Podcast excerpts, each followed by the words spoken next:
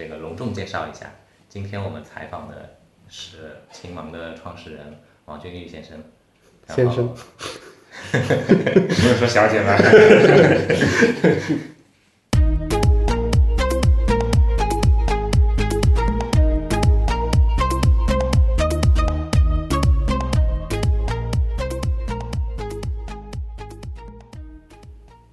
我这个办公室是怎么找的呢？其实它也算是产品设计的一部分嘛。我当时是跟我们的行政的姑娘是说，我想要个门面房。就我们当时从豌豆荚搬出来的时候，我说我想要个门面房，因为以前一直都是在楼里面，在或者在科技园、在写字楼里面，我想要个门面房，这样子是我做的这家新公司呢，会希望是说，它也确实需要跟很多行业里外的人去合作，我们需要结交很多的新的朋友，我就希望是说，算是大家是能够没事来做做的，推门进来就就可以，他不需要去。呃，进了写字楼去等电梯，然后去摁到十几楼，然后再进去，再去敲门。对，前台。对，我就希望它就是个门面房，就像一个咖啡馆一样。嗯。你是可以直接来走进来的。但我本来想象当中并没有说要住到胡同里。对，我本来想象当中可能是某些比较没那么旺的商业区，就是那些确实可能邻居也应该是一些咖啡馆啊等等的，但因为租金的关系，所以不要去那些太旺的商业区。然后后来是找到了这个地方，我看也觉得挺好的。我觉得相当不错，很安静。但是这人算不如天算。我我本来是有招牌的，去年被城管拆了。哦。对对，然后再加上那个胡同，北京胡同怎么整治，什么开枪打洞嘛，我们这个也是属于被整治之列。好在他其实本来是要求把那个前面的窗户给封起来、封上的。对，不能有落地的玻璃玻璃门。对，那个窗户不能开那么大，因为古都的传统风貌。那个窗户是很小的，对，对，那个我们还是逃过去了，但是就一直拉着窗帘，就是避免 太高调，所以这个其实跟我的跟设计稿有一定的，在实施过程当中有一定的出入，对。哎呀，我感觉其实内在挺挺好的，只不过就是门面的地方确实被那个 内在是，反正也是因为我们后来也也我也因为是说外面这个事情弄得有点沮丧，所以很多想改的地方我也没改，嗯。所以我就想着是说，还是找时间换一个地方。设计师的风格，看到哪个地方不爽，那推倒重做一个。而不是想着怎么去 fix bug。对，就跟要一样，他他以前还在做博客的时候，基本上人家更新他从来不更新，他都是直接申请一个新的域名，所有东西全部重来。对，就是这样。我觉得我花在改 WordPress 的模板上面的时间，比我写东西的时间多多了。很多工程师也是这样的，就是他可能为了解决一些很小的问题，可能这个问题。每个礼拜大概花五分钟可以搞定的，但是他为了要弄一个自动化的工具，可能要花 要花可能三周的时间去写这个工具。对，我也经常是自动的事情。我也经常是这样的。比如说我呃非常追求办公自动化，嗯，但是有时候我发现我写个脚本可能花四五个小时的时间，我干这事儿一年攒下来的时间可能都也就是十个小时左右。嗯，但我觉得还是蛮好的，因为它其实有时候自动化跟人工相比，不只是。节省了时间，嗯，它更稳定，它更可靠，它不会忘事儿。对，比如是原来是呃每周周一有个管理例会嘛，嗯，然后我是每周六左右呢，我会发一个发个幻灯片出来，不能叫 PPT，因为是在 Google Slides 上面的。对，那这个事情我就原来就经常忘，后来呢就写了个脚本呢，是说它每周六就自动的从上周 copy 一份，然后发给。对应的人，那脚本可能也就是十行左右的代码，对，那就解决了我的一个一个问题。但我今天还是把这个脚本给删掉了，因为我发现我每次还是得改一改。对，但就反过来讲的话，它就是它需要创造性的时候，你就不能让机器来做。嗯嗯。但反过来，我现在就经常忘记周六发，有时候还是到周日甚至周一早上才想起来，哎，我忘了发了。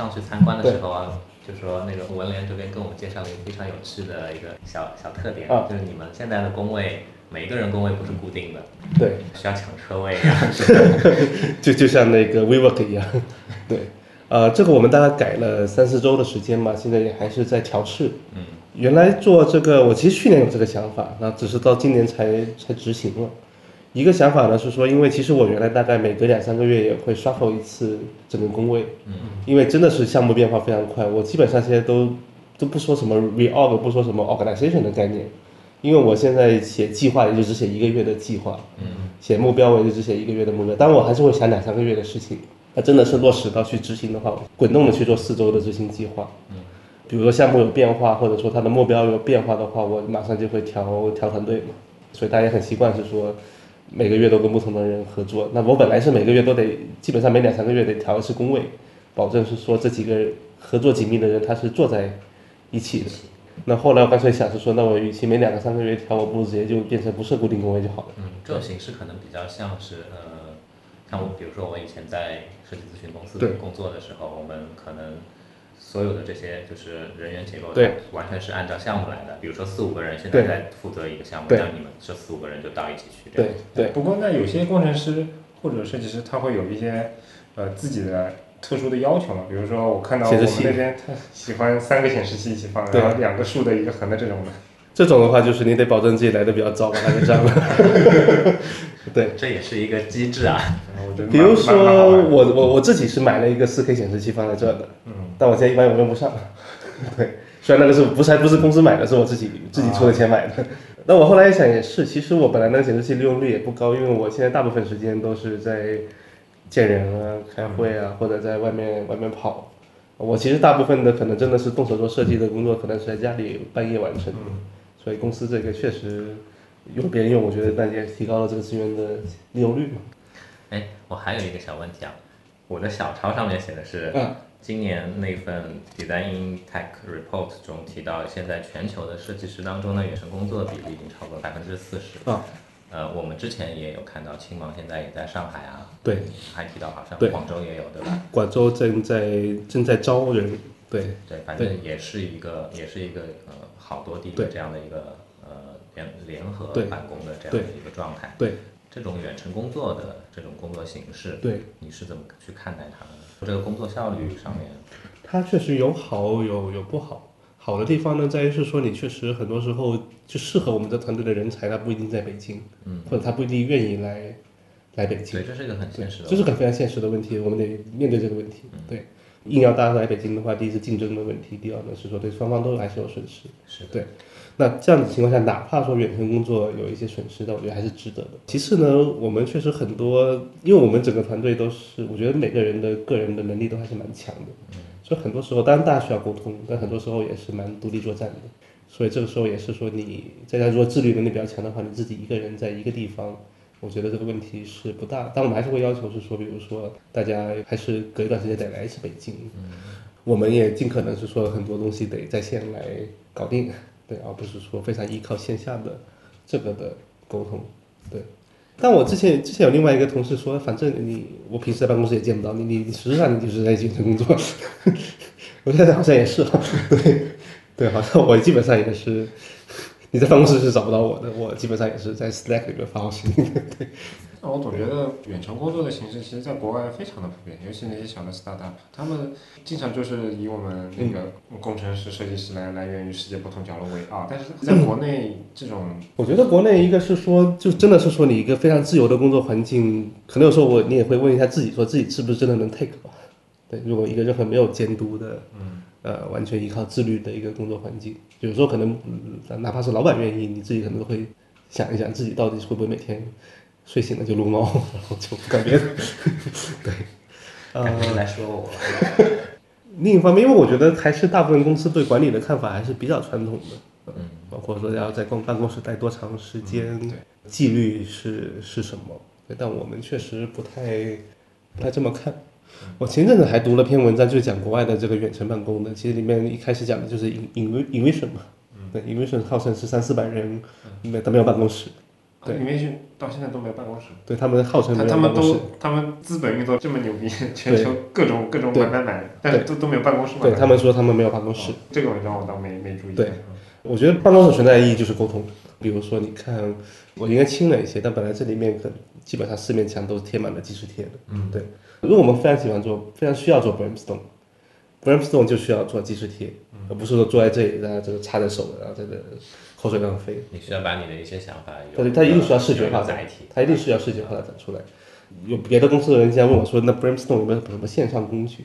我觉得没有，因为你处在一个 Brainstorm 的环境里面，你的视觉、你的听觉、你的手不断在去做输出，这个带宽，这个带宽是非常大的，对。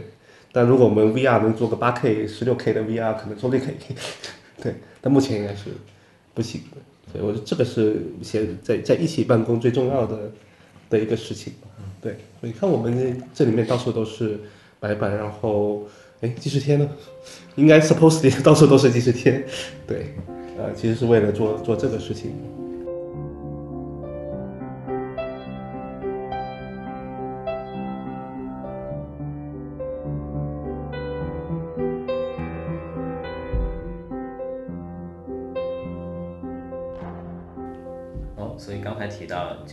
现在办公的话，在用 Google Docs。对对对，这个其实是个老习惯。其实这两年有很多新的、更 fancy 的办公产品。呃，文档我们已经不用 Google Docs 了，我现在主要用的是 Dropbox Paper。我最近也在用它。对，Dropbox Paper 我非常喜欢，我非常喜欢。但是我觉得它它就是缺个客户端，因为我们经常有时候写的文档可能写到五六十页、上百页，嗯，这种的话，它不管是 Google Docs 还是 Dropbox Paper。非常的慢，在 Chrome 里面跑起来都非常的慢。这里还有很多新的产品，比如说像 Notion，我用下来就感觉 Dropbox Paper 就是会让我不自觉的就就沉浸在那个写文档的那个感觉里面。但是那个 Notion 就是因为它选择太多了，我为了选择哪个模块然后，我会考虑很久那种感觉。它，我觉得它跟 Notion、Co 还有个叫 Coda，还有 Airtable，我觉得都是新时代的某种办公工具。它其实脱离了原来我们说的三件套的那个限制。对。对，原来三件套嘛，一个 Word、Excel、PowerPoint。我最近看是 YouTube 还是哪边上看到 Airtable 一个广告，它的广告内容是一群幼升小的阶段的小朋友们，对，在用 Airtable 来记录他们要演一个学校的一个舞台剧的一个脚本，对，用 Airtable 来写，然后就一一下子会有一种碰撞的感觉，就是可能在传统理念里面，电脑都不是很熟的小朋友，然后再用一个像 Excel 表格一样的东西在在理这个东西，然后。他们传递出来这种信息，我觉得其实挺好玩，就他们是希望这个东西是能够打破以前的那种观念，让所有人都能接受这种东西，我觉得挺好玩的。对，但前两天有个投 VC 问我是说，你为什么你这么喜欢玩工具，为什么你自己创业不做企业工具？我想了想就是说，对，这是个好问题，因为其实像 Notion、像 Coda、像 Airtable 这种产品，我是蛮感兴趣的。嗯，他是做一个纯设计师，你是会非常希望说自己能做出这样的。包括 Dropbox Paper，也是非常希望能大家能做出这样的产品。但你回头一想，是说其实我们假设说我们做的还是中国企业，不是说全球企业。那中国企业其实大多数的企业现在还停留在附件发送 Word 的 Word 附件的阶段。那哪怕是说像腾讯文档，这周刚刚推出，可能才有助于说大家把很多文档给在线化。不过感觉好像对于企业来说，他们也会有一些安全性上面的顾虑，是吧？对对，这也确实是。但是确实，你就想说，这个大家的生产力阶段还不在同一个时代。嗯，其实像呃 Notion、Coda、Airtable 这一片的产品是，就大家把文档在线化已经不满足了。嗯嗯，把项目管理工具在线化已经不满足了。大家希望是说，在这个基础上面再有一个飞跃。嗯，但是其实我们在国内在做的事情，可能还是说上一个时代，包括说呃石墨，包括一起写，包括腾讯文档，其实做的都还是先把文档先在线化。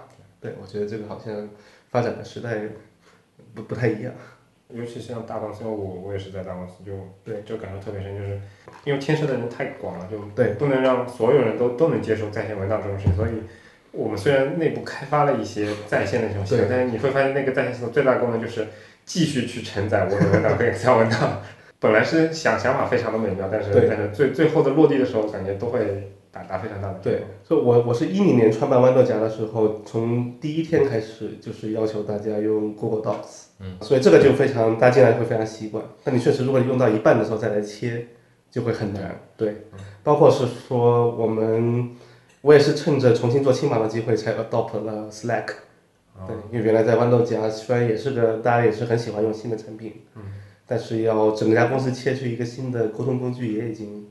非常困难，嗯，对，所以我也是。相对于，比如说像我们这些，嗯，小团队，对，非常关注，然后甚至是说呃亲身的去使用新的这些生产力工具，是相对来说是一件比较简单的事情。对，对于一个企业来说，对于一个呃，它不单单只是企业内部本身，对吧？它还需要去跟它的其他的一些外部的合作伙伴、一些资源去产生联系的这样的企业来说，呃，比如说你们现在用 Slack 跟外部的那些资源在产生这个联系的时候，怎么去怎么去促使他们去？啊，这是一个挑战。比如说我们现在，当然因为 Dropbox 和像 Google Docs 有众所周知的问题，嗯，对，其实是很难说跟外部一起去是的去使用的。虽然我们有些合作伙伴，我们确实因为它风格很像，所以就直接用，当然是最爽的。比如说我们跟举个例子，跟知乎合作，那就从来都是直接 Google Docs 互相甩的，对。但比如说我们跟其他合作伙伴，我可能就得用石墨，石墨当然也非常的也非常的好，只是它跟我们内部的。这个 archive 这个内部的工作流不在一起。其实我们我最近也在认真的考虑，我是不是要抛 Slack 用企业微信？因为这个确实有你说的问题，就是说我们跟外部沟通，我们现在又是个非常对外的团队，我们跟外部沟通肯定是在微信上。那这个会导致是说，你在既然已经在微信上面了，我们内部沟通也就逐渐的更多的被吸引到了微信上。虽然可能很多人会觉得是说用微信不用 Slack 是一种土的标志，但我确实是会非常现实的来。来来看这个问题，我本人也没有这样的一个，对，但我确实会听到是说很多人会有些人会这么说。我倒不是 Slack 重度用户，但是我跟客户用过那个 Berry Chat，等于就是中国版的 Slack 嘛。对，用着用着你确实会发现，因为微信这个东西就在旁边，对我随手调起来就直接跟你聊了。有时候对，就真的是很难把这个两个东西给。你在你在想，我们做小程序对吧？我爆 bug，对我爆 bug，我转发个现场。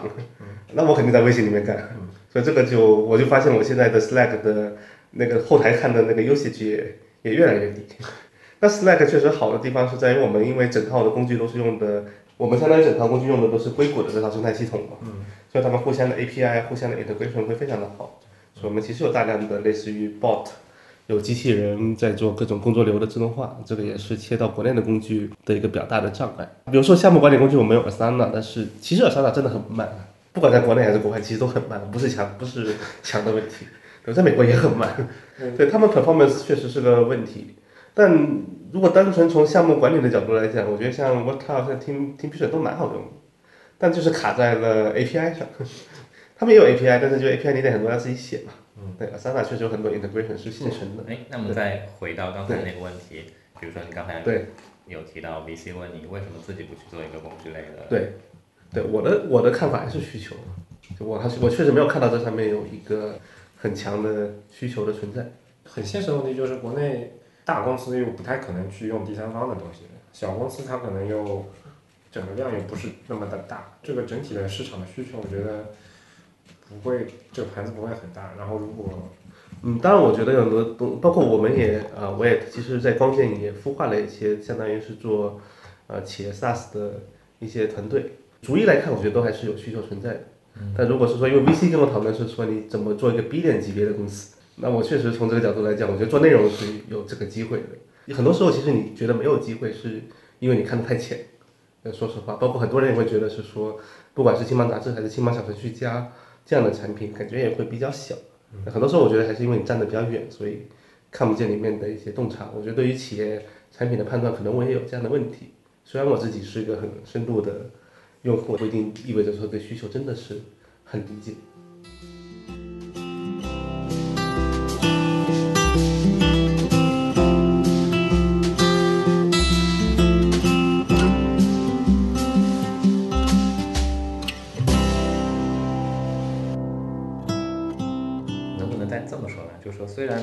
喜欢新的这些这些，会会去自己去研究一些这样工具的东西，但是归根结底来说，你还是更喜欢。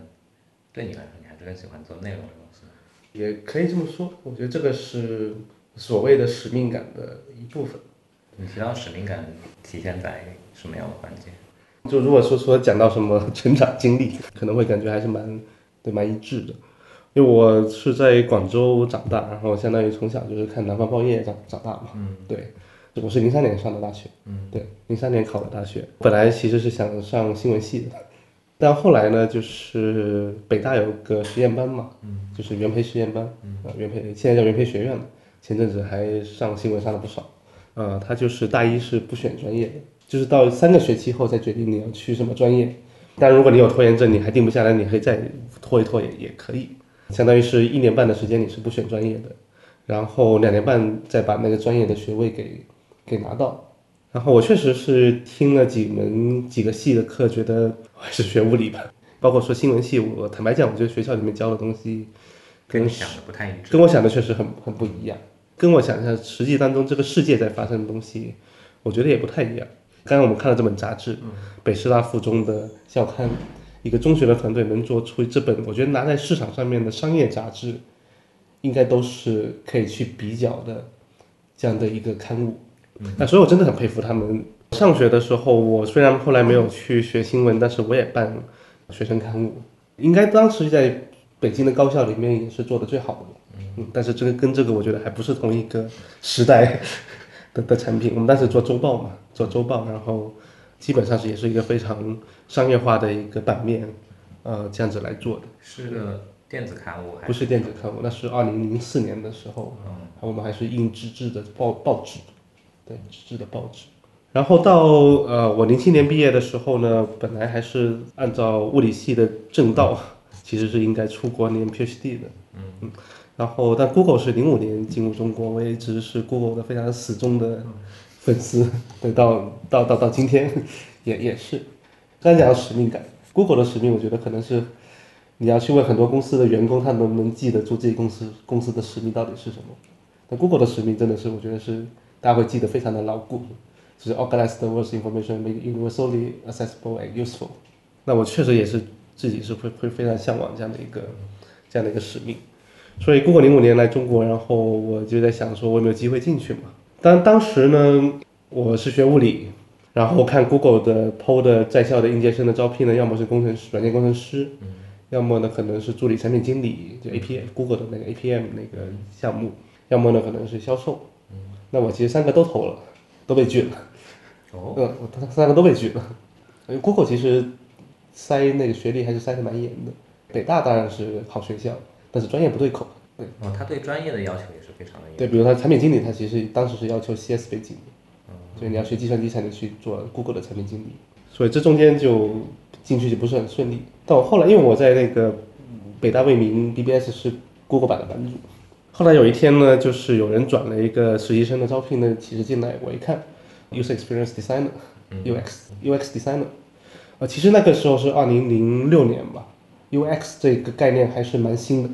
所以我很好奇啊，对 Google 来说，User Experience Designer 的这个他的学历要求是什么样？哎，其实还是有的，这个我们可以再慢慢慢慢再来讲，因为我一直是。对做新闻有兴趣嘛？嗯，所以不管在中学还是在大学，都一直在所谓的宣传口工作，包括说办办报纸啊，包括在零三零四年级开始做网站啊，啊，然后还有当时其实已经 Web 二点零的概念了。我在北大里面也做了一个群体博客，嗯嗯，就你上来可以申请一个 blog，然后你自己去写，包括说像论坛啊这样的一些产品，原来是说只是说像出黑板报一样。这些内容它怎么排版会更更更漂亮？但你后来开始媒介开始更换了以后，你就开始会去想，是说这里面的交互的问题。这个那时候还非常原始，早期的时候大家会去追求所谓的特效，对吧？是就是那种什么，我都忘了那种软件叫什么了。就是一打开，然后若干特效，你选一段 JavaScript 代码贴到自己的网站上面去。但这里面有些特效是放烟花之类的，有些特效呢是什么二级导航菜单。那你开始会想说，它除了酷炫以外，它的意义是什么？所以当时应该是也会慢慢的开始看白鸭的博客，UED China、UCD China，嗯，这样一些博客，应该当时也是最早，可能也就只有这些博客能看。嗯，所以我本来也是把这个当成是个兴趣，就这东西确实琢磨起来挺有意思的。嗯，但我其实不知道这个是一份工作。嗯，那直到直到我看到那个那份 JD，我其实不知道这是一份我可以去从事的的工作。嗯。所以我看到那份 JD 呢，我就很兴奋，然后我就把我做过的各种各样的东西攒了一个 portfolio，攒了一个作品集，然后就发给了 Google，然后还是被拒。了，一波三折。对，但是大概又过了几个月的时间，突然收到封 HR 的邮件，是说那个要不要来面试一下？嗯。嗯，我后来去问的是我后来的 mentor，就是吴卓浩，壮吴，他应该是当时回来以后重新塞了一份简历，然后因为按 HR 的筛法，他是只会筛专业。那基本上在中国的话，可能只有像清华美院，像各个学校的工业设计系，他会把它给放进去。他们当年就是对应的这个专业一定要是工业设计背景。对，CS 背景好像也可以。对，但物理背景好像 anyway 都不会进去。对，但是后来是我后来的 manager，后来的 mentor，他重新。看了一遍简历，又把我给捞了回去。但如果按照那个年代的背景，他也就只能选这些，因为那像现在一些跟交互设计或者说真的 UX 相关的这种专业，其实，在零零六零五年那个时候，其实非常非常少。对，那时候非常非常少。那时候我就是，我就只看了两本入门书嘛，好像一本就是那本呃《Don't Make Me Think》，嗯，对，那本中中文译名很奇怪，对，点石成金，对，中文译名非常诡异。我觉得这个风格有点像台湾的那个感觉，对。但是就是 anyway，你们为什么叫 anyway？anyway 就是因为我们也会说 anyway 是口头禅。对，嗯，呃，anyway 就是混进去了，混进去了啊。然后，但是确实我觉得整个行业是非常的早，但我觉得到今天也还是非常的早。嗯。但当时应该是更早。我记得我去面试的那一天，还在 Google 的前台的电脑上面读 UCD China。但好像除了 UC China 和白鸭的博客以外，好像我也想不到别的一些资源了。那个时候真的专业的做这个的、写这个的人，其实不像现在这么多。现在我觉得，其实很多人对设计的理解呢，也还是比较狭义的。嗯。对，尤其被老老罗 讲了一波以外，对，但好像很多人会觉得设计就是画图标了，就是换换图标的问题。对。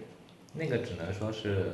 视觉设计、图形设计的一个具象的呈现而已。对，所以我后来就进了 Google，然后开始做实习生，然后在后来转正的时候，还是遇到了专业的问题。Google 卡的这么这么严，Google 就已经有在公司内部实习经验了，然后转正还会再卡一轮这个。对，对他实习的时候是不承诺转正的，其实是。难怪我当年面谷歌人家不要了。对。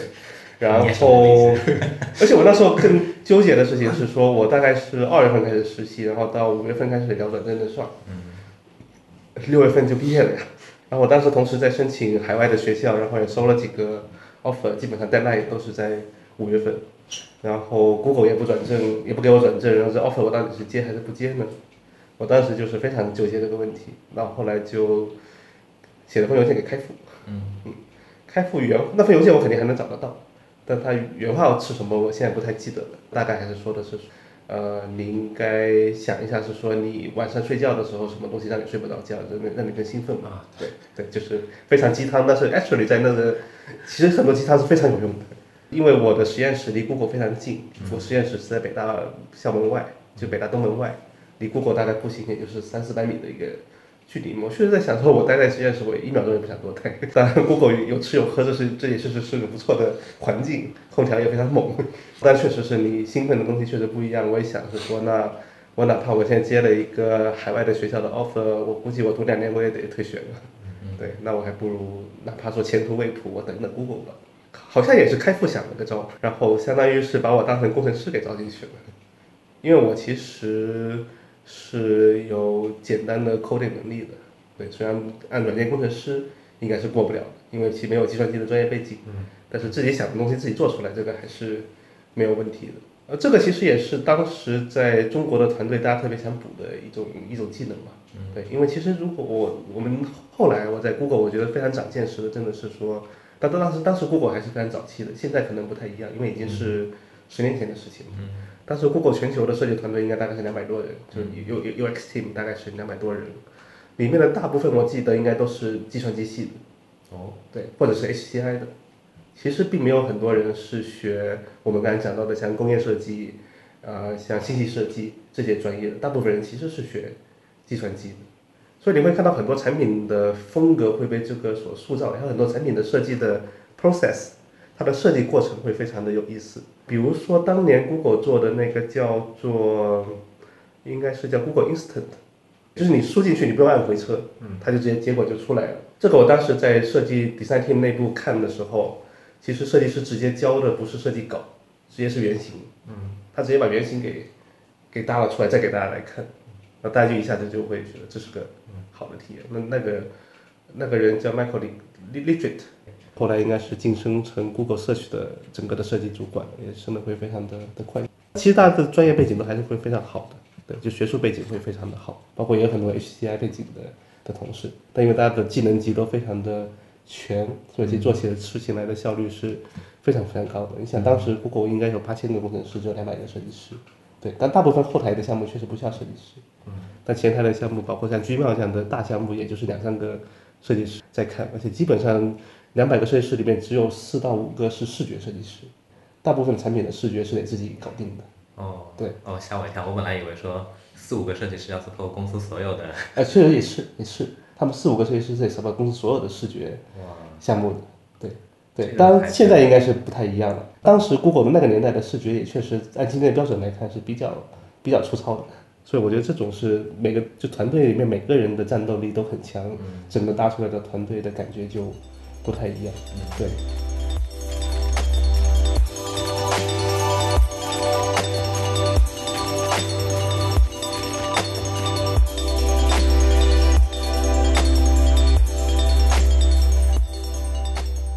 但我觉得后来为什么要去创业呢？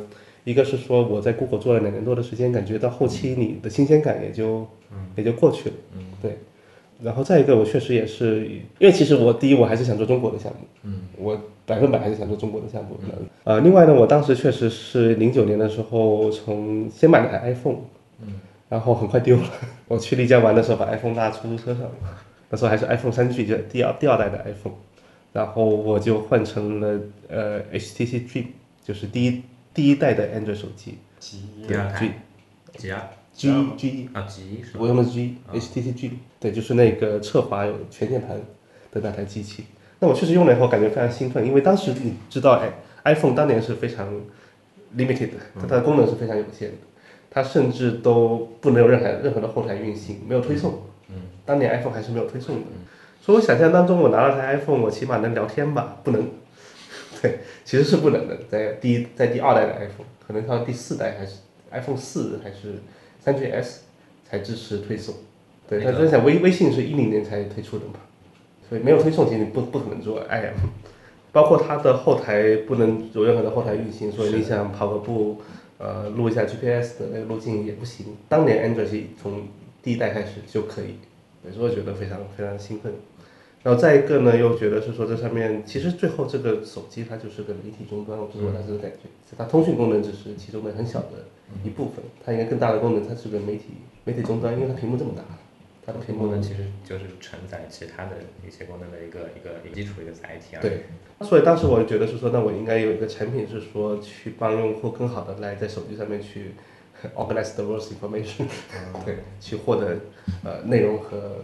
所以就是想到了豌豆荚这样的一个 idea，它一开始其实是个运行在 Windows 上面的的软件，其实有点像 iTunes，嗯，有点像 iTunes，嗯，然后把东西往手机上面去去导去灌，但这个项目在 Google 基本上不太不太可能，对，因为当时 Google 一个是全球在收缩，嗯，因为刚刚经过那个金融危机，嗯，第二呢，Google 当时的大策略是做 Web 化，不做端。所以整个公司应该只，我记得应该是只投入 Chrome 这个项目，别的端项目包括 Google Earth 等等的，其实都是要进入维护或者是说要放弃掉的啊。所以我觉得这个项目呢，当然在 Google 里面也比较难做，我自己也还是资资历比较浅嘛，嗯，所以也比较难去推这样的项目。后来也正好是说，开复离开了 Google 去创办了创新工厂，我当时其实也不知道到底什么叫孵化器。对我，我原来对孵化器的唯一印象是北大东门那个孵化器，那里面就是一个有一个牙科诊所，不知道孵化器是干嘛的，不知道什么孵化器加速器是干什么用的，对。我我学物理的，我知道加速器是干嘛的，但好像这个加速器跟那个加速器不是一回事。对，我们系里面有个加速器，但那个真的是粒子加速器。还有系里面还真的有加速器？有个加速器。那这个小不上话了。北大物理系跟上大物理系果然不一样。呃，那个是技术物理系，北大的技术物理系是有个小加速器的。我也没用过。那那他那个直径做到多少呢？没没多少，站楼里面。啊，站楼里面。对，但感觉很厉害。对，但我我没用过。所以只是知道这么一个。你今天听到这个东西头都发光了。没有没有，我我我我们继续我们继续。我刚才讲到哪？对，对这个项目的想法还挺感兴趣的，说去找呃开复啊，找万华啊，找我几个在创新工厂朋友聊，他们也也挺感兴趣的，所以就说要不就过来做吧，所以就过去做了。本来没想要创业，因为我我不懂孵化器加速器到底是。干什么？只是我想做个产品就去了。我后来做着做着呢，觉得是说为了产品发展，我必须把它变成家公司。那一年我记得有一个采访是说，南方周末来采访创新工厂，他不是采访我，也没有访到我。为什么你是 CEO？我说我也不知道。然后这个扣的就上了报纸，你知道吧？那个开复和呃不开复其实还好，其他几个人看了就很生气，就显得我们非常恶心。对，那回答确实不太妥当。但他正式过程也不是说完全 不知道，但是确实我本来并不是冲着是说要去创业要去当 CEO 去，嗯，本来我拿的 offer 只是创新工厂的产品经理，对，大概是这样的一个这样的一个早早年的经历，大概是一个这样的一个过程。所以要做内容这件事情，其实所以豌豆荚大家可能会觉得是个 App Store，但是其实确实我从第一天开始写的各种融资的 PPT 讲的，它都是一个内容分发平台。这可能不是原话，大概是这个意思。我跟开复应该讲的说，我希望它成为一个用户在手机上面获取内容的入口。嗯，对。但后来我们其实经历了两次转变嘛。第一次是从 PC 转到了手机上，可能很多人知道豌豆荚，说已经不知道它哦，它其实原来是个 PC 端的产品，是个 Windows 上面的的软件。包括现在新芒的我的合伙人，原来是豌豆荚的 CTO，他其实就是写 Windows 客户端的。对。那是发生了一次转变，其实到一二年才真正的是变成是说手机客户端的的用户量比 PC 端要多要多，对，那 PC 端还是我们起家的一个地方。第二呢，是我们到一四年，我们想说，我们因为当时手机客户端大家用来下应用下的非常多，所以大家可能会觉得豌豆荚是个一个应用分发平台。但我其实我们内部一直不这么想，所以我们也在想是说，那怎么样能够去拓展它的它的场景？所以从一四年我们就开始说我们要做搜索，要做内容。嗯，我们是做了这两次转变，第一次转变呢是很成功的，第二次转变呢是没有那么成功的。对，那我到了一五年的时候，我就承认是说第二次转变没有那么成功。那豌豆荚它可能还是只能是说是一个应用分发这样的一个定位。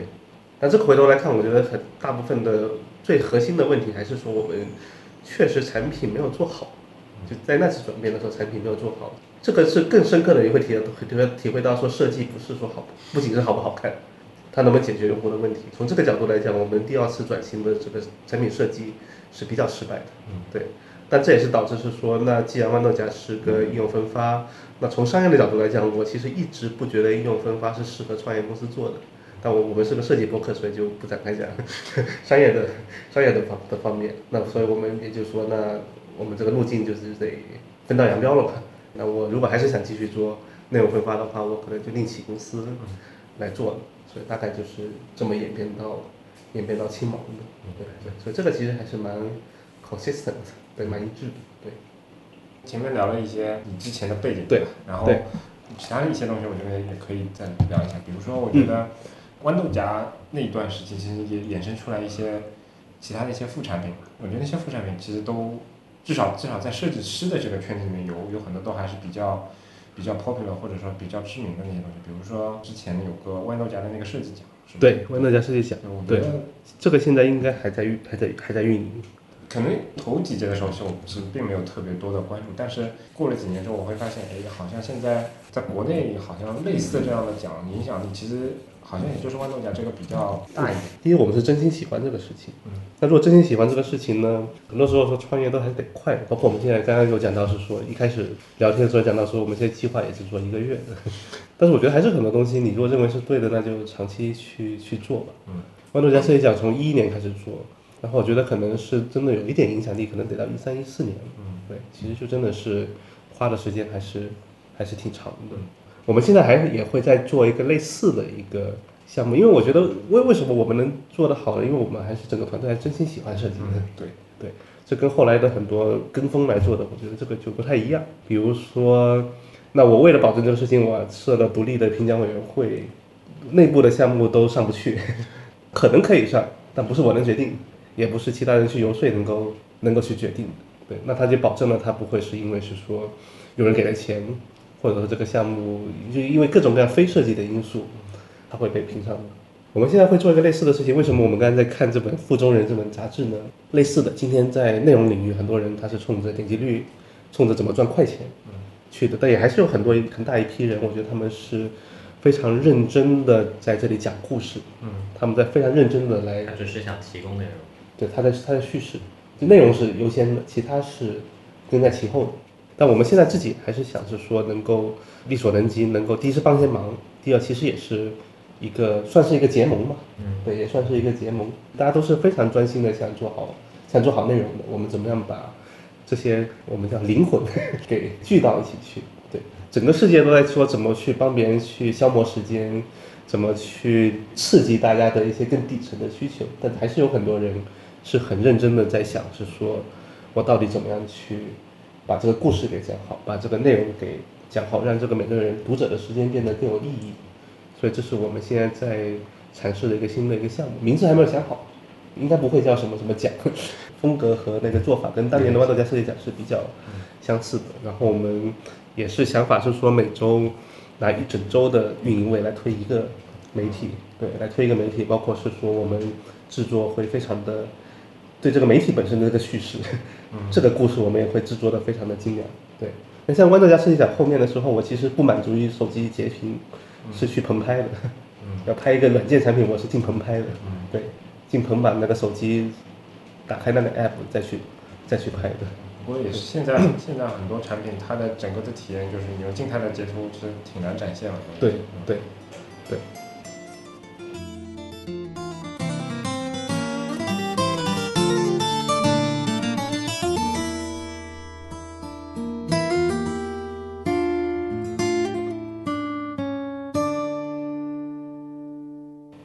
所以很多人也可能会觉得说，青芒是不是只是为了满足情怀，满足创始人的情怀？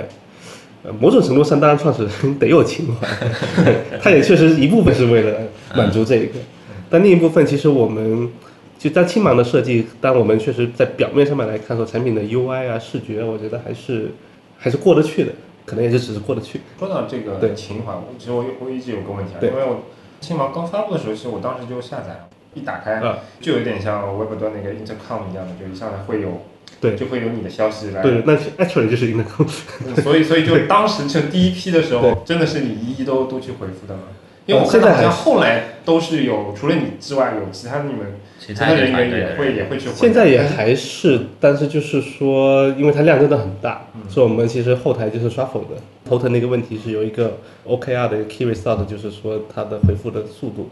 刚发布那一阵，大概这个量会占用你大概多长时间呢？就跟真正用户去去互动。我应该是当时每天一个半小时左右吧。啊，对，一个半小时左右。然后好像还不算很夸张。对，其实还好。就很多东西你看起来很难的，其实没有那么难。哎，但我很好奇，当时用户会跟你说一些什么呢？最早一波用户，我觉得很多人是来做尽调的。对，我觉得我很多时候就帮他们在写写那个竞品分析。对我最早最早一批用户真的是都是产品经理观光团。我觉得大部分产品确实都这样。对对，这是那个 Pass 对吧？那个火的时候就是一些产品经理。对对，包括 包括极客，我怀疑可能还是这样。对，所以这是最早的一波用户的体会吧。对我，所以我我感受很强烈，产品经理观光团。对，我还比较好奇啊，就青芒刚上架的时候，它靠的是一个什么样的一个形式去把它？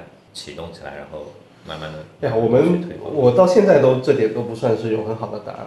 对我其实，在产品设计方面呢，我觉得我是非常有自信心的。嗯。但是在营销和运营方面，其实现在还是很多地方是要需要去学习的。对，尤其是现在的环境跟四五年前第一次创业也也不太一样。是。对，所以说回设计的话呢，那青芒我们一开始做的时候，就是说我们要做高品质内容。嗯。当时大概十几个人的团队，我有一个专职的研究员，user researcher，现在他还在，嗯，所以我们现在还有一个专职的研究员，嗯再加两个实习生，有三这么小的团队，公司有三个人的，主要做哪方面的研究工作呢？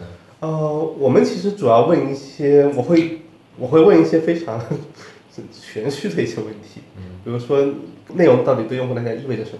嗯，内容到底在人们的生活当中起什么样的作用？嗯。大家这个社交链条跟内容之间的关系大概是什么？嗯，你什么时候是想要碎片内容？什么时候人们是想要碎片内容？什么时候大家是想要一些更体系化的、更 focus、更专注的一些内容？嗯，对。但这种课题其实你很难往里去切嘛，所以有些时候也会从一些更具体的案例来开始来切。所以这个我觉得也是设计很重要的的一部分，因为设计你得有得有 insight，得得有所谓的洞察。我们从一开始是说我们使命感是说我们要做高品质的内容平台，但这个可能确实某种程度上面是情怀，但它怎么去落地呢？我问的研究团队当时就一个人，研究员的一个问题就是说，那到底谁需要高品质内容？对，我们要做出去做个产品不能空想嘛？对，到底谁需要高品质内容？所以它大概呢也不是说一个专门为这事做的项目，但是大概包括我们日常滚动的去做可用性研究。包括我们有时候做焦点小组，所以大概就前后攒了有两百多个用户以后，大概我们做了个用户画像，然后就大概知道是说哦，这这些用户他应该是需要高品质内容。除此之外，对，其实是两个问题，一个是一个是什么样的人需要高品质内容，对，还有一个是高品质内容从哪里来，或者说怎么样去产生这个高品质的内容。IDEO 的那个 Human Centered Design Toolkit，嗯，里面其实有一张很著名的图嘛，就三个圈，就是创新的起源，呃，就是那种三个圈交集在一起的那种非常常见的图。对，但那三个圈我觉得非常有意思，一个呢是叫 Desirability，嗯，翻译成中文我可能会翻译成欲求，对，欲望的欲，需求的求。然后另外一个圈呢叫做 Feasibility，就是可行性，还有一个圈呢是叫做 Viability。就是它的在商业上面，它能不能活下来？嗯，它能不能生存下来？对，我们现在确实，大家说中国现在大多数的公司做的是模式创新，确实，大家最近芯片的时代在说，在做模式创新，都是送外卖去的，没有人研究芯片。但 anyway，其实送外卖它也是创新，它在这里面这个圈里面可能是可能是在 desirability 上面，但也可能是在 viability 就商业模式上面本身的一些创新。那我们作为设计师，其实最关注的肯定是 desirability，是就是用户的欲求，对他比需求这个词用的还要更强烈，他的欲求在什么地方？所以这是我们也是在做青芒的早期到现在还还是最关心的嗯的一个问题。然后你刚刚问的那个问题是它的 feasibility，就它的可行性。嗯我哪怕有这个欲求，我怎么去满足它？嗯对，举个例子，我们去看各个学校的工业设计师的工业设计系的毕业作品展。我觉得大概率会看到那种全透明的手机，这肯定是大家有有欲求的。但这个其实，在 feasibility 上面是很难去很难去实施的。但 anyway，我们还是应该先把大家的用户的欲求是到底是什么，先把这个问题先找出来，然后我们再去找你说的这内容从哪里来，它怎么来生产。这个也确实是我们现在主要矛盾。就我们做了一年左右了以后呢，我当时就是说，我们做了一年以后，就是两个 learnings。两个最主要的知道的东西，第一呢，就是用户对高品质内容真的有很强的需求，是对。第二呢，要搞出来真的很难。这是我到去年年底的时候说，我们创业做的，重新创业做了一年，两两个小结论，两个想法不一定对。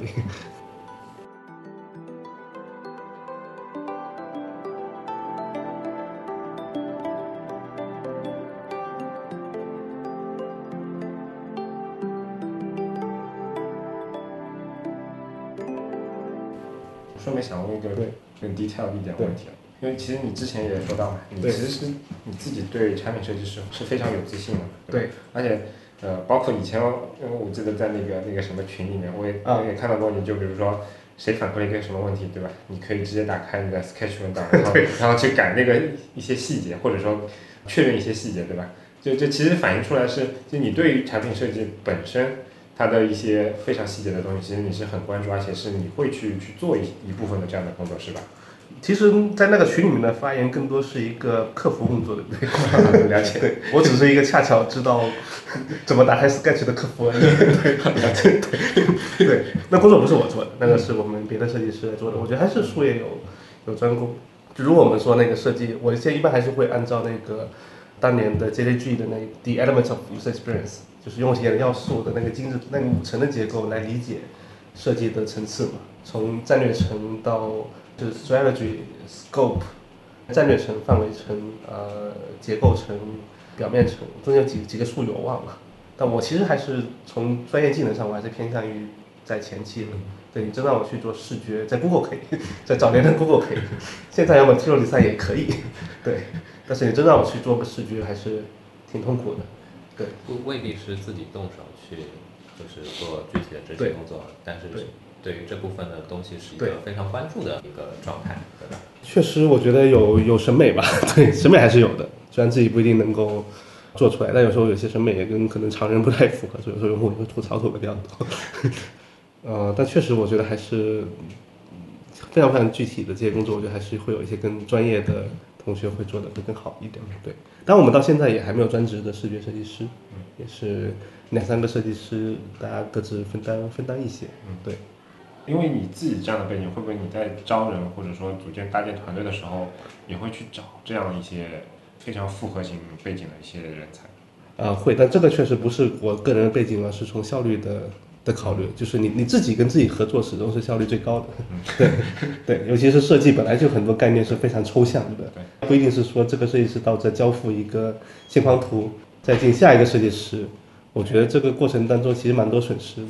那你现在在比如说给公司找人对的时候，你是如何去判断这个人是否是？我觉得所谓的面试啊。这也是我经常有时候跟候选人来来讲的。所谓的面试呢，它翻译成中文有个试这个字，就有点像让人联想起考试，对吧？当面考试，那考试呢就有点不对等。其实就是一个交流的过程。对，他你想他英文 interview，interview 就互相看嘛，对，其实就互相看的一个过程。所以面试的本质呢，其实就是有没有办法我们在尽可能短的时间内测试一下，我们万一真的合作。的感觉是是怎么样的？所以其实我们就是这么去安排的。我一般现在是会真的是扔一个我现在最头疼的一个设计问题，然后大家来看一下这个 solution 是什么，然后来这个探讨的过程是什么样的。当然，我我为了避免就是大家说我是骗稿，对 就是说你不要花超过两个小时的时间。对对，你就做到你两个小时，你想到什么程度，我们就聊到那个程度。我们心里大概有数，一两个小时能。做到什么程度？这不是说真的你要花二十个小时把它做出来，但真的是偏高。对，对，只是去判断一下他解决这个问题的思路。对对对对，我们其实就不是说，不是说所谓的招真的招美工嘛。对，设计师我觉得核设计我的核心的定义还是解解决问题嘛。对，所以设计思维可以用到很多不同的地方，包括这个问题解决问题，制造问题，对，发现问题我们讲，挖掘问题，对，对，挖掘问题，这是研究员能干的事情。对。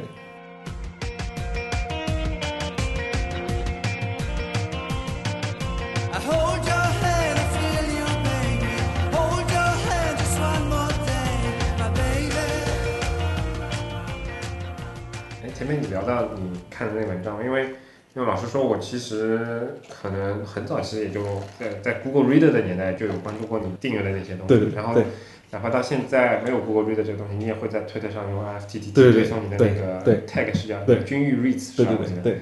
然后我今天打算把它 launch 成一个小程序，今今天 对，就就做成一个你你阅读列表的。对对对，跟你们聊完我来搞这个事情。对。从我的观察来说，我不知道那些文章你的阅读比例是多少。我我都我肯定是读完才能读完啊。那那其实我觉得，其实阅读量其实并不低。我可以给你个数字，因为我原来是有统计的，但我现在不记得了。我我记得可能是每天一个多小时的一个级别。对，但我因为我其实自己的工作时间，我会有非常严谨的 tracking。啊。对，包括我自己给自己记 time sheet。对。对，就为了 track 最后能够数据分析，说我到底每件事情上面的 ROI。我我我之前在看起来，其实你是一个非常适合就是做外包、移动办公的。啊，对，我是非常适合移动办公的人。但是我其实是非常喜欢大屏幕的，这个也是原来在 Google 工作的时候，就就是你说的那个三个屏幕的人。我有两三个屏幕横着放在一起，然后再加上笔记本，所以四个屏幕。有人给我拍过一张照片。那像你平时做的这些阅读，你来源的现在确实整个生态越来越少。中文肯定不写博客的，对，都是在微信公众号里面。所以其实我也大量的读微信公众号，只是那里面的收藏我没法用 FTP 给同步出去。这个现在没有技术手段吗？可能有，但是按照我这种三脚猫的功夫，也不想花太多时间的话，我是没找到一个好的方法。对，所以微信公众号其实现在也读了很多，但这里面也很多是通过青芒阅读来，嗯，来来来读的。然后轻薄阅读其实我给专门做了个隐藏的 Access 的接口，但后来改了改，它坏了以后我也没空去修。就是也是为了当时我为了让我在轻芒阅读里面收藏的东西能够直接用 FTP 给发出去，对，我当时我写了一个隐藏的接口，但后来坏了以后我也一直没修。对我大概每天应该是阅读应该是一个多小时，然后现在确实我会觉得有一点点减房效应，就是说你因为新的东西越来越少，嗯，所以你读的内容来源越来越固定，嗯，对，这个其实是个问题。我问这个问题就是我觉得我自己也有这样的问题，就是不管是 S 阅读器还是后来收藏的，我会找一大堆，但是到后来就发现，对，看的东西越来越。对，当当年的 Blog 是个开放的生态系统，因为大家会互链，会互相介绍，这里能不断的通过一个人发现更多的。对，还有一张八十八乘三十一的 logo 图片的那种，那个。对对对对对，但是现在其实是这个，我觉得是越来越，反而是越来越难了。但你想，现在整个的生态其实大家都倾向于做封闭嘛，封闭的生态自己更好，更好控制，商业利益也也也也也也更强。以前其实可能互联网上面就，呃，是一个真正意义上对于阅读内容的人来说，是个真正意义上的一个发现的过程。对。我可以通过一些手段去发现到新的内容，但是现在可能很难。现在可能真的变成了一个所谓的推荐的过程，你需要去通过一些机构、一些一些产品，对，是由他们去告诉你你应该看什么。我我觉得某种程度上，像我们这种年纪比较大的人，可能在讨论这个事情的时候，带着某种怀旧的情绪。是，但其实甚至有一些愤愤世嫉俗的这样的一个情绪。但是从一个设计师的角度来讲，我觉得这是蛮合理的。因为其实这个用户的需求就是在发生变化，嗯，而互联网，unfortunately，互联网一个很重要的特征是规模效应，是的，对，包括说青芒杂志这个产品，嗯，其实它不是完全按照我的阅读习惯来做的，它是按照我理解的用户的阅读习惯来做的，因为它在早期你会看到它里面大量的生活方式的内容，对，这个是我们根据用户的需求的理解。来做出来的，你看我像是看生活方式内容的人吗？对你胡子都没刮就跑出来了，对，呃，所以这个其实我觉得还是，但轻芒阅读确实我们它的定位就是给像我一样的更重度的，我们说的好玩一点信息垃圾桶，对，就是所谓的英文叫 news junkie 嘛，对，这也是 Google Reader 早年的一个定位。那青芒阅读我就是把它当成是个很小众的产品来做的。如果退回十年前。因为主流的互联网用户都还是比较 geek 的用户，嗯，对，所以 Google Reader 这样的产品是合理的。但当你主流的用户走向了消费者以后，这样的产品的存在就没有那么的合理。所以有些需求消失，有些产品会感觉说是不是在倒退？确实是，对我们来讲，对我们 personal 来讲，确实是因为现在没有产品专门服务我们这群人，对。但对于整个行业来讲，对于整个的社会来讲，又是个进步，因为现在产品服务了更多的。是的，这也是一个设计师的角度回来这么来看这个问题。等他再早一点，我是大概是零零年左右开始玩或上上网的，也不算早。嗯，对，在我上高中了以后，嗯，其实我上网玩的第一个产品就是叫 News Group，对，新闻组。我不知道大家有没有印象这种产品形态？它有点像 Telnet 的那种论坛，嗯，然后客户端是 Outlook。你在 Outlook 里面定一个全球的一个新闻组，它有点像 IRC，就是那种聊天的 channel，但它当时的协议是叫 News Group，嗯，有点有点像今天的 Reddit，呃，或者贴吧这种感觉，每个话题下面你都可以去铺帖，你都可以 download 下来来来看。那个形态是非常非常 geeky，也是非常非常效率高的一个形态。但这个形态在今天有没有可能存在呢？我觉得不可能，对，因为今天的主流用户不会去玩这种东西。对，其实很多时候大家会觉得是说。奢侈品是什么？买个好车，买个好包啊！很多互联网产品才是真的奢侈品，尤其是它用户量小的时候。所以互联网还是只能做规模，我觉得这个是，这个是个，这个是个客观的一个规律。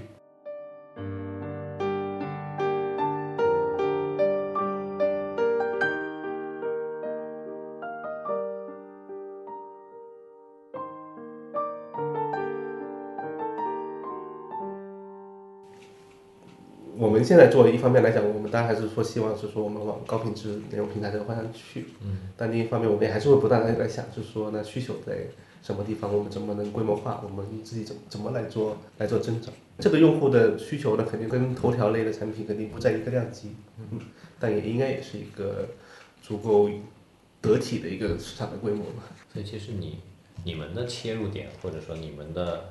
刚才提到你们有根据这个调研的结果，对，去有了一个你们的用户画像，对，对吧？对，你们切入的这样的一批的这个用户群，其实呃，其实也是小众，画像，其实我们会归成四类。嗯，一类呢叫做内容创作者，嗯，内容创造者。这一类呢，确实是人数肯定是最少的。嗯，对，但它这个很合，因为我们问的问题是谁需要看高品质内容？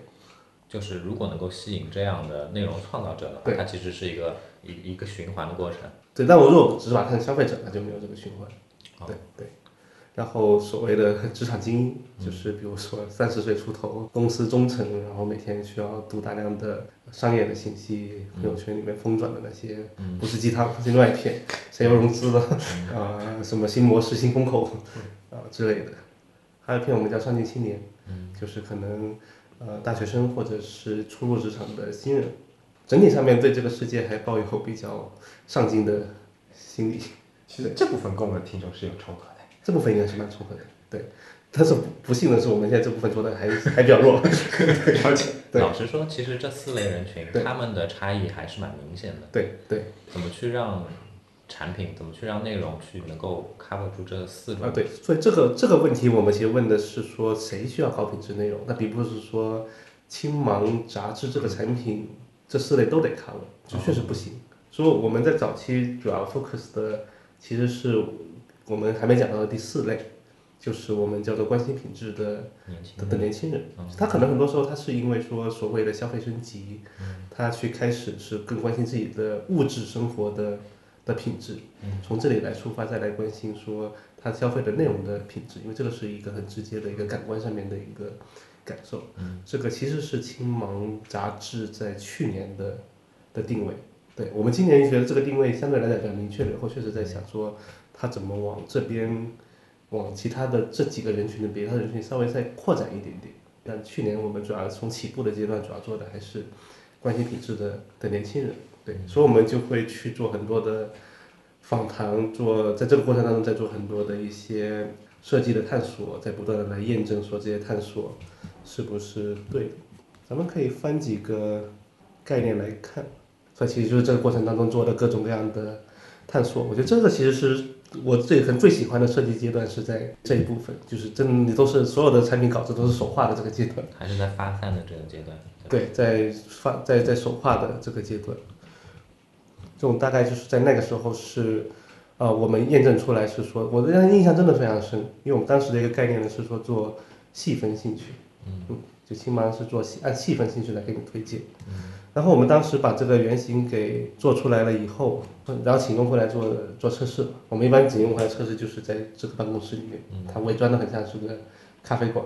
然后我们现在预算有限，所以没有不租单面镜的实验室了。我基本上就是，呃，请用户坐在窗户旁边，我们用非常高级的工具，就是我在京东上面买了一个摄像头，对。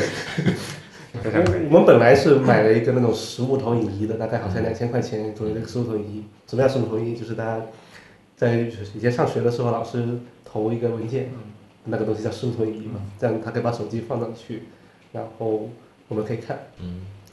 后来坏了，然后我就在京东上面七十九块钱买了一个罗技摄像头，拿胶粘了上去。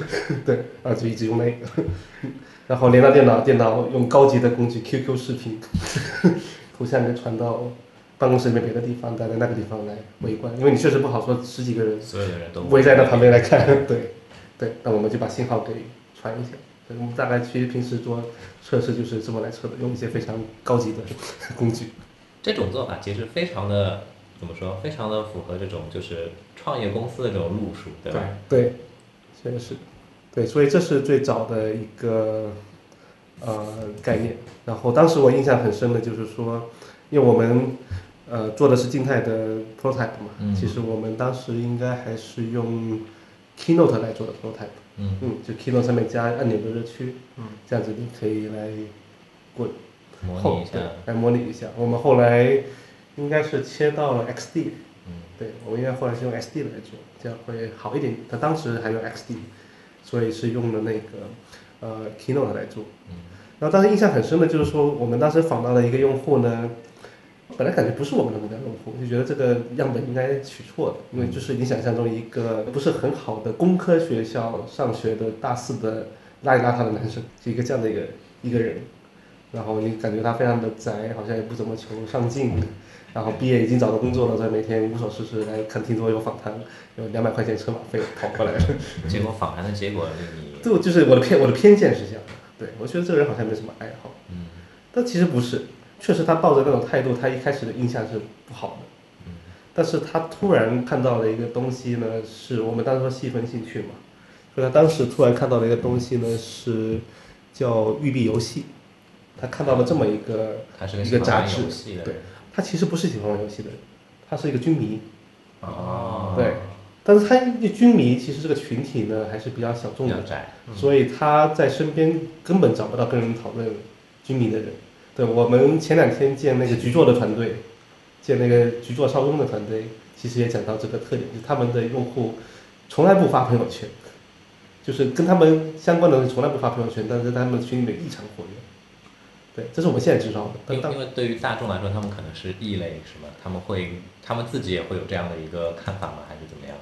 呃，他们就是会感觉是说，你跟室友来讨论，大家不感兴趣啊。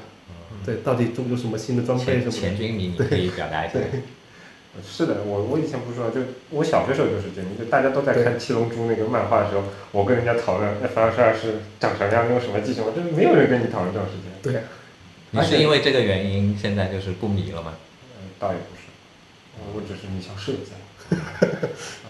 对，所以我们当时就是正好那个产品里面有育碧游戏，它就一下子，其实我真很喜欢做访谈，而不是说只看数据，因为你能观察到很多的细节，你能知道很多的东西是真的不一样。数据它能够让你知道说发生了什么，但是它没有办法，没有办法让你知道为什么。对，为什么？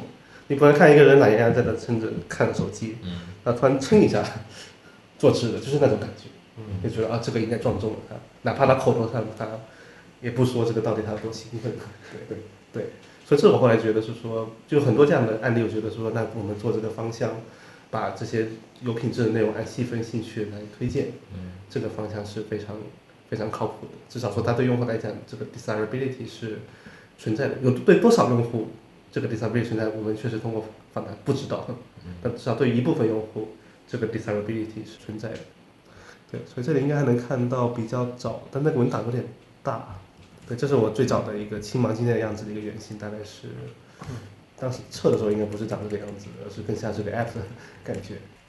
相当于我们就是花很多时间来做这种事情。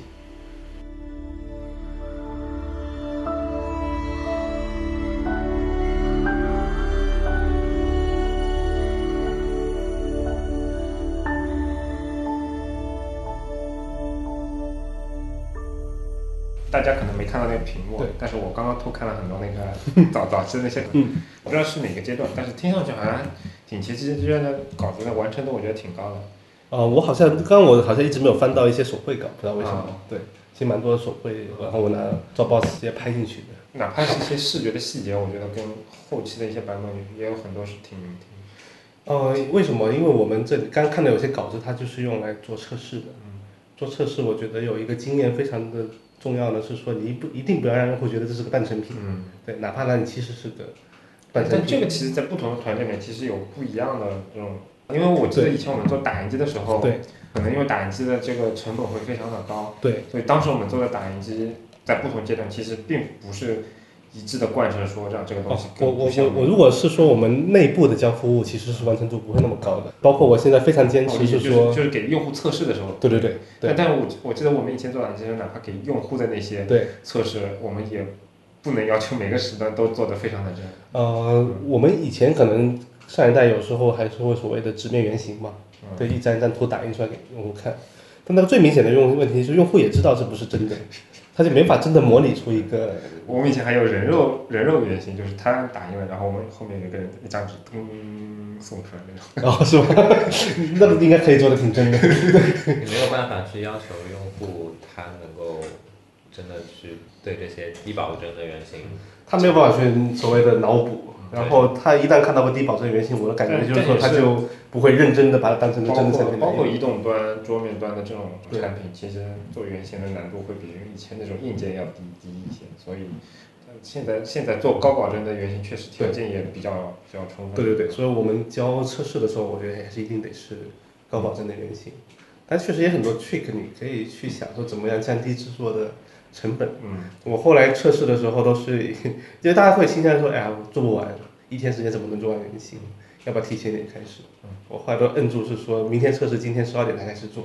嗯，对，所以其实现在还在产品的现阶段，其实还在不断的再去做一些。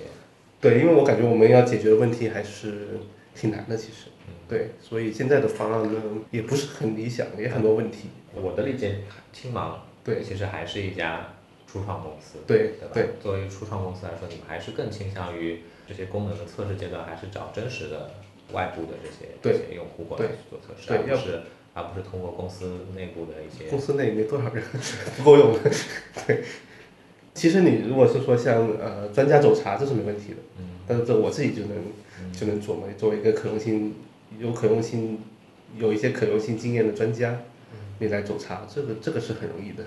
怎么说呢？像我以前接触的一些初创公司，他们也要也需要去做一定的这样的一些用户测试的工作，但是基于这个成本原因，可能会去，比如说，哎，员工的亲戚啊。啊，其实这成本真的不高。比如说我们过去说要租单面镜实验室，这个当然贵。我们刚才分享了非常高级的方法，对，其实基本上几十几十块钱。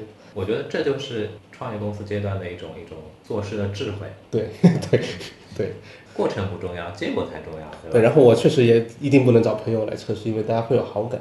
哦。对对，大家会带有好感，甚至确实现在在招募上面是最痛苦的，因为你又不能用自己的渠道，你招来的自己粉丝他会给偏太好的评价，但你其实不想听很好的评价，嗯，对，你想看。有什么问题？所以其实你们现在是通过什么样渠道呢？就是专门哎，我每次可能都测试公司啊，不行，那也不行。那基本上说难听点，我觉得很多找来的都是专业户。他的测试经验多了以后，我不知道为什么他可能会知道你想听什么。哦，对，他会偏向于让你讲一个让你听了以后觉得开心的一个的一个答案，而不是一个真实的一个的想法。但确实很多用户也他确实很很 nice，所以我们现在每次招募也还是会花时间，还是蛮多的。然后可能有时候也是请朋友的公司帮忙帮忙发，那确实他又不能用朋友，又不能招到粉丝，除但除非有些功能你对粉丝是中性的，那无所谓，更更不要找到其他的产品经理光光团。我我我我有我有个小问题啊，当比如说某一个功能其实是你特别看重的，对，或者说是你特别想要的，对，但是在这个测试的过程当中反馈并不好，对，这个时候会。我可能还是想说，我到底为什么想这个功能？到底是我 personally 要用，还是说我认为它对于产品是很重要的？或许是从你的专业背景上去考量，你觉得这个功能其实是有用的。那如果是这样，那我们得改得更好一点，再来再来测试。我举个例子呢，是我们的现在 iPad 版本支持 Pencil。嗯嗯，这个功能呢，应该说从用户的角度来讲，就从用户量的角度来讲，应该是。比较低，对，但我确实是认为说这是一个产品哲学的问题，因为产品我觉得还是要满足优先满足好产品的重度用户的的需求，但这个功能确实成本也不高，那这个功能我就比较坚持的就去做了，但这个并并不是说用户测试里面会发现什么问题，而是内部会大家会觉得是说那 iPad 本来就是小众，再配个 Pencil 更小众了，但我觉得这是一个重度用户怎么去产生口碑的一个产品的产品设计的哲学问题，对。所以这个单成本不高，我就还是要求把这个给把这个给做了。但也其实产品就是测试里面，其实会推翻很多我的想法。比如说你刚刚看的那个原型里面，其实一开始是一个机器人的交互，对，机器人上来来问你是说你想要什么东西，对，那个是我自己特别喜欢的一种交互。但是我们测了几次以后，发现确实用户不买单，嗯，大家还是喜欢直接界面可以可以操作，对，所以这种我们就把它给把它给去掉了。对我来讲也不是一个我自己喜欢，但其实也说不出什么很理性的道理。他他是应该做的。有可能对话式的这种这种形式，对普通用户来说，他们跟他们理解上面的偏差还是比较大。对对对，我其实真的是会学到很多东西，是说像呃在行业里面可能大家都很喜欢，那其实普通用户，哪怕我们我们其实用户群也不算是那种非常所谓的低线城市的用户，大家都还是。收入啊，学历啊，对互联网的使用经验还是蛮丰富的，哪怕他们也会觉得是说很难去接受。其实还有大量的各种大家在新手引导上面的例子，因为我们不但测自己的，也测别人的。嗯。因为有时候我们团队会说，哎，别家是这么做的，然后说好像是有我我不太喜欢，但是好像有点道理，要不我们测一下，反正你用户都来了，你多测几个产品，这更让他搞不清楚我们是哪个团队，对不对？对，其实其他其他家我们就不讲是谁了，但确实是有其他家的很多的这种产品，但我们我们肉眼一看会觉得很喜欢，嗯。嗯，但一测以后，我想他们应该没有测过，对，因为也有很多很多结果会让我蛮觉得蛮意外的，这个是我觉得是真的跟不仅看数据，数据也很重要。对我们其实花在数据上面的钱也也也不少，像产品的 log 现在都还是我写的 spec，到底要打哪些打哪些 log，然后但是确实有真的用户坐在这个地方，设计师来看他，他知道为什么，他是个活生生的人，这个感受不太一样，尤其是这种早期的创新项目，其实需要定性判断的，它很多时候不是个定量的怎么去提升百分之十的问题，它是要找到那个找到那个点的问题。也是个挺有趣的一个学习的一个过程。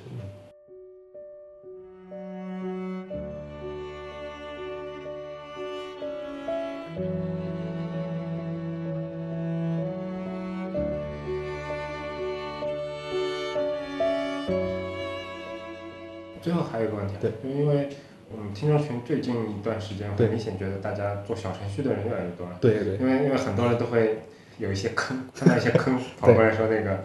写小程序的那个写法跟之前可能做 native 可能可能跟做 web app web app 更像一点，但是它是个，但是很多人在它是个不毛之地，现在 对，就是西部世界那样的，没有任何的秩序。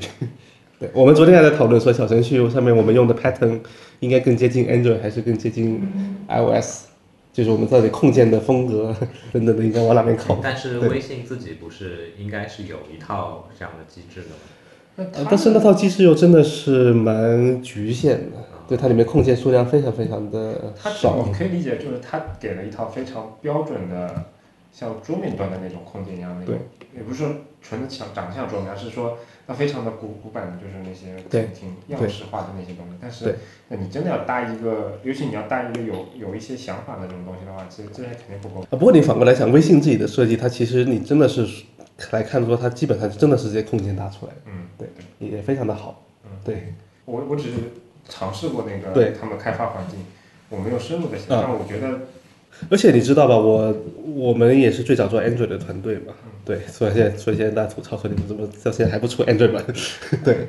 很多时候我觉得很多地方是很相似的，因为最早 Android 也是个不毛之地，这是我为什么我们当年搞了豌豆荚设计奖，嗯，因为觉得它是个不毛之地，需要引一些更优雅的东西进来，对，需要有个引导，不能叫引导，我们没有那么大的 power 吧，那只是只是我们觉得好的东西，我们觉得更好的东西，又恰巧我们有流量有展示位，说我们确实可以比较任性的做一些，我们把我们喜欢的东西能够呈现的更多一点，对，这这也是价值观的。一种呈现吧，不管用户 喜不喜欢，就好像我们当年跟韩寒合作去首发一个，然后我 block 了首页一整周，只能下一个。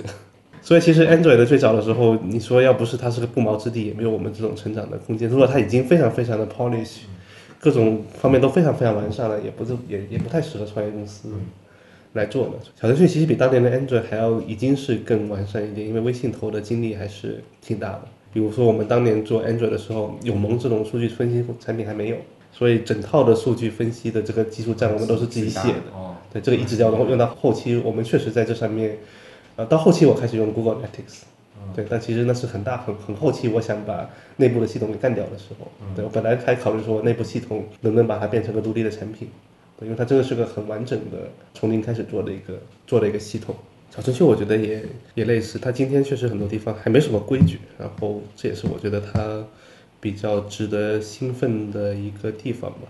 当然也可能是有很多人是怎么讲，也是跟风来做，这个我觉得还是得想清楚，说为什么要要做小程序。我我我不知道听众群会有什么样的问题，好，我好像不在听众群里面。对，前面提到这个听众的问题，就是他们的问题可能比较比较相对出街一点，或者说是比较底层一点。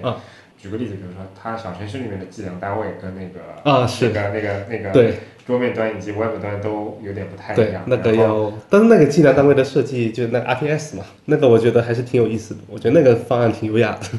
对，我自己没有深入的写过 RPS，对我只是看了一下那个文档，就是我觉得确实微信在测试上面花的时间其实挺长的，包括一整套的工具，我觉得其实挺完整的。对，上来而且是一上来发布的时候就已经有对对对那么多东西了。对。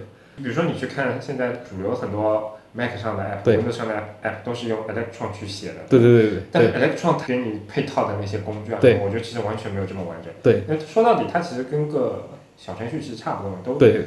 都是都是包了一个 Web App，对它比小程序其实还简单一点。嗯，对，其实它腾 Web 东西你可以直接套过来了，说都可以。对，但小程序里面它自创的那些东西，然后包括限制的那些那些很很恶心的一些限制。我自创的多了也自创的多了也也也不好，因为其实你要发明一个标准，我觉得这个对团队的能力要求还是挺高的。